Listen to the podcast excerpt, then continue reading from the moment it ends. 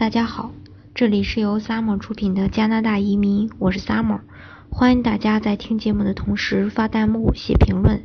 想了解更多移民资讯，请添加微信幺八五幺九六六零零五幺，或关注微信公众号老移民 Summer，关注国内外最专业的移民交流平台，一起交流移民路上遇到的各种疑难问题，让移民无后顾之忧。本期节目呢，给大家分享的内容是加拿大移民后经历的几个阶段。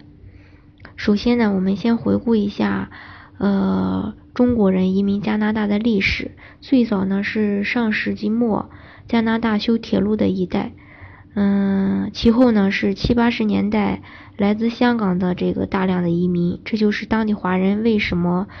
呃，大部分都讲广东话，讲国语的呢，反而像少数民族的这种原因。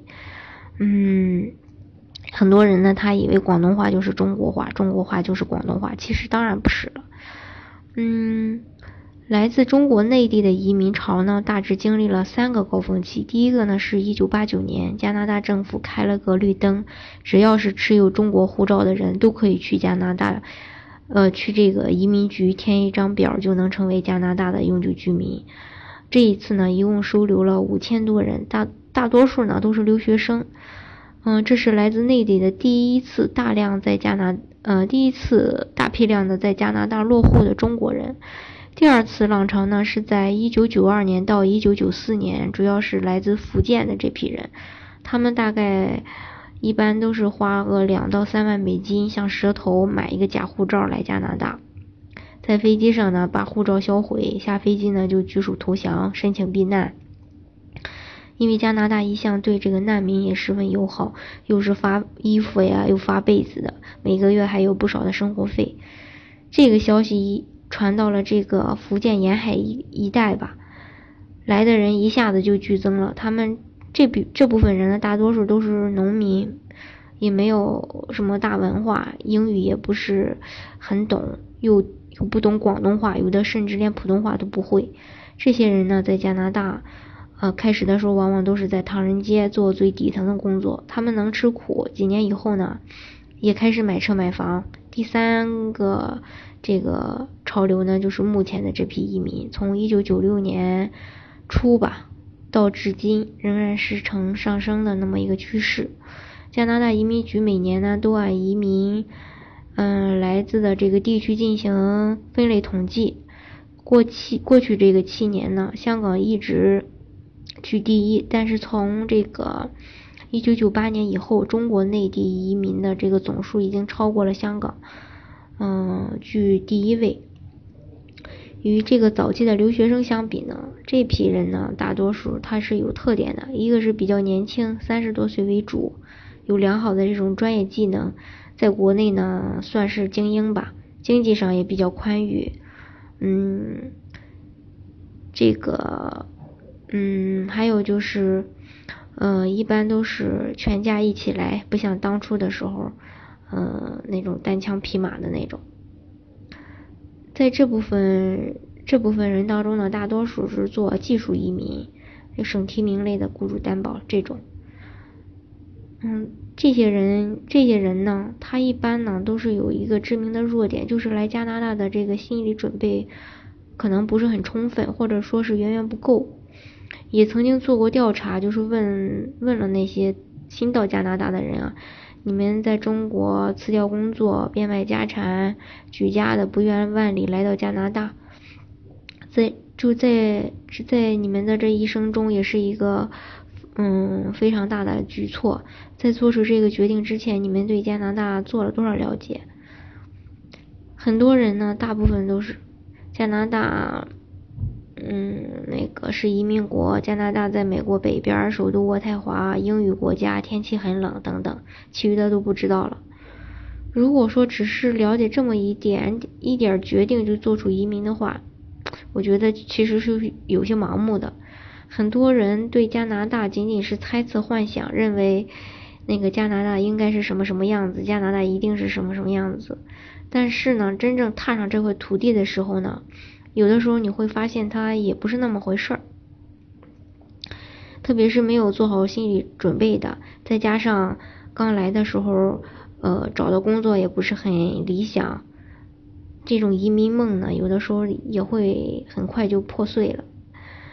嗯，很多新移民呢，刚到加拿大初期呢，他多少的会有一种失落感、失落感、孤独感。有的他开始反悔，甚至夫妻反目，男的指责都赖你，非要出国；女的也也也会说也赖你没本事，你看别人怎么怎么就找到工作了。其实呢，这些都是完全可以避免的。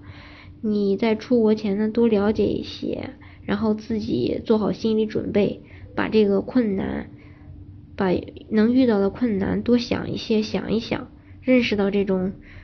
所谓的这种艰苦奋斗的这种必然性，其实呢，这个阶段呢，像这种经济条件一般的，嗯，做这个技术移民的这种，嗯，人来说呢，它都是短暂的，但是前景呢还是美好的，所有的困难都会迎刃而解，嗯，所以呢，总结起来呢，中国的新移民呢，似乎他都经历了这么几个阶段，适应期阶段。这个阶段呢，它有长有短，主要还是取决于自己的这种适应能力以及对加拿大的这种了解。通常呢，这个阶段它一般要持续一到两年，这是每个人基本上都会经历的那么一个阶段，也叫黑暗时期。嗯，这个阶段呢，它一般都是一切要从零开始，从。无到有，从不适应到适应，这都是正常的。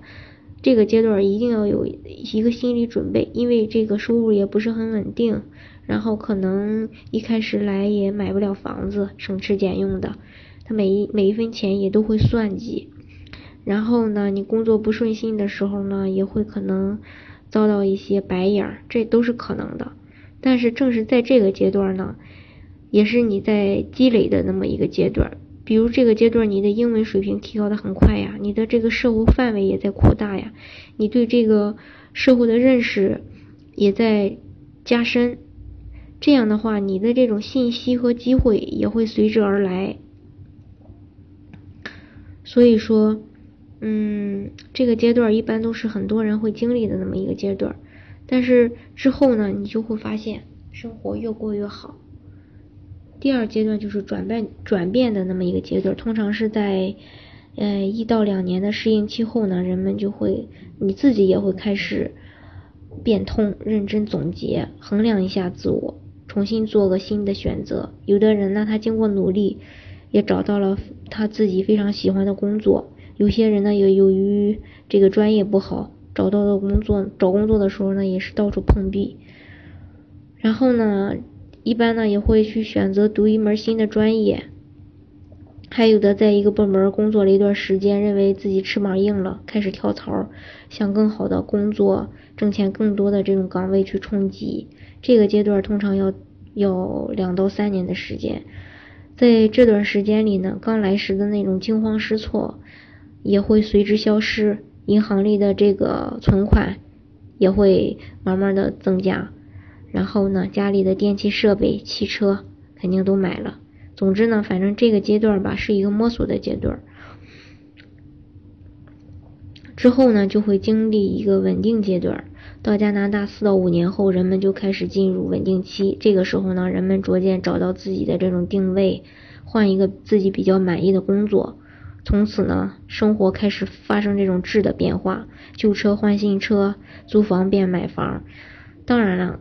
我说的这个四五年也不是时间那么准啊，有的人一到两年过来以后也买房了。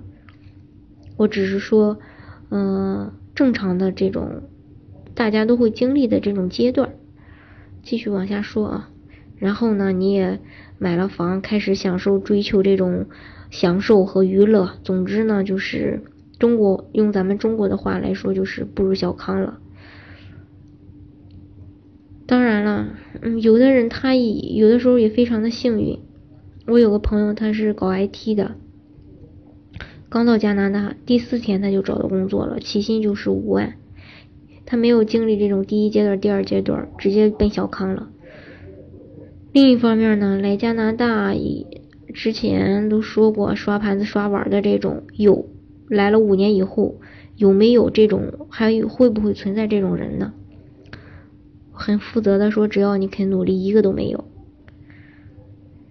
这说明，只要我们硬着这种头皮，挨过这一个一到两年的时间，生活一定都会好起来。有没有那种实在混不下去，卷铺盖回中国呢？也有，但是非常少。大部分也就是有百分之九十八的人都留下来了，都慢慢的富起来，开始享受这种生活。加拿大的福利体系好，如果你不想工作，你也可以。呃，不不去工作是吧？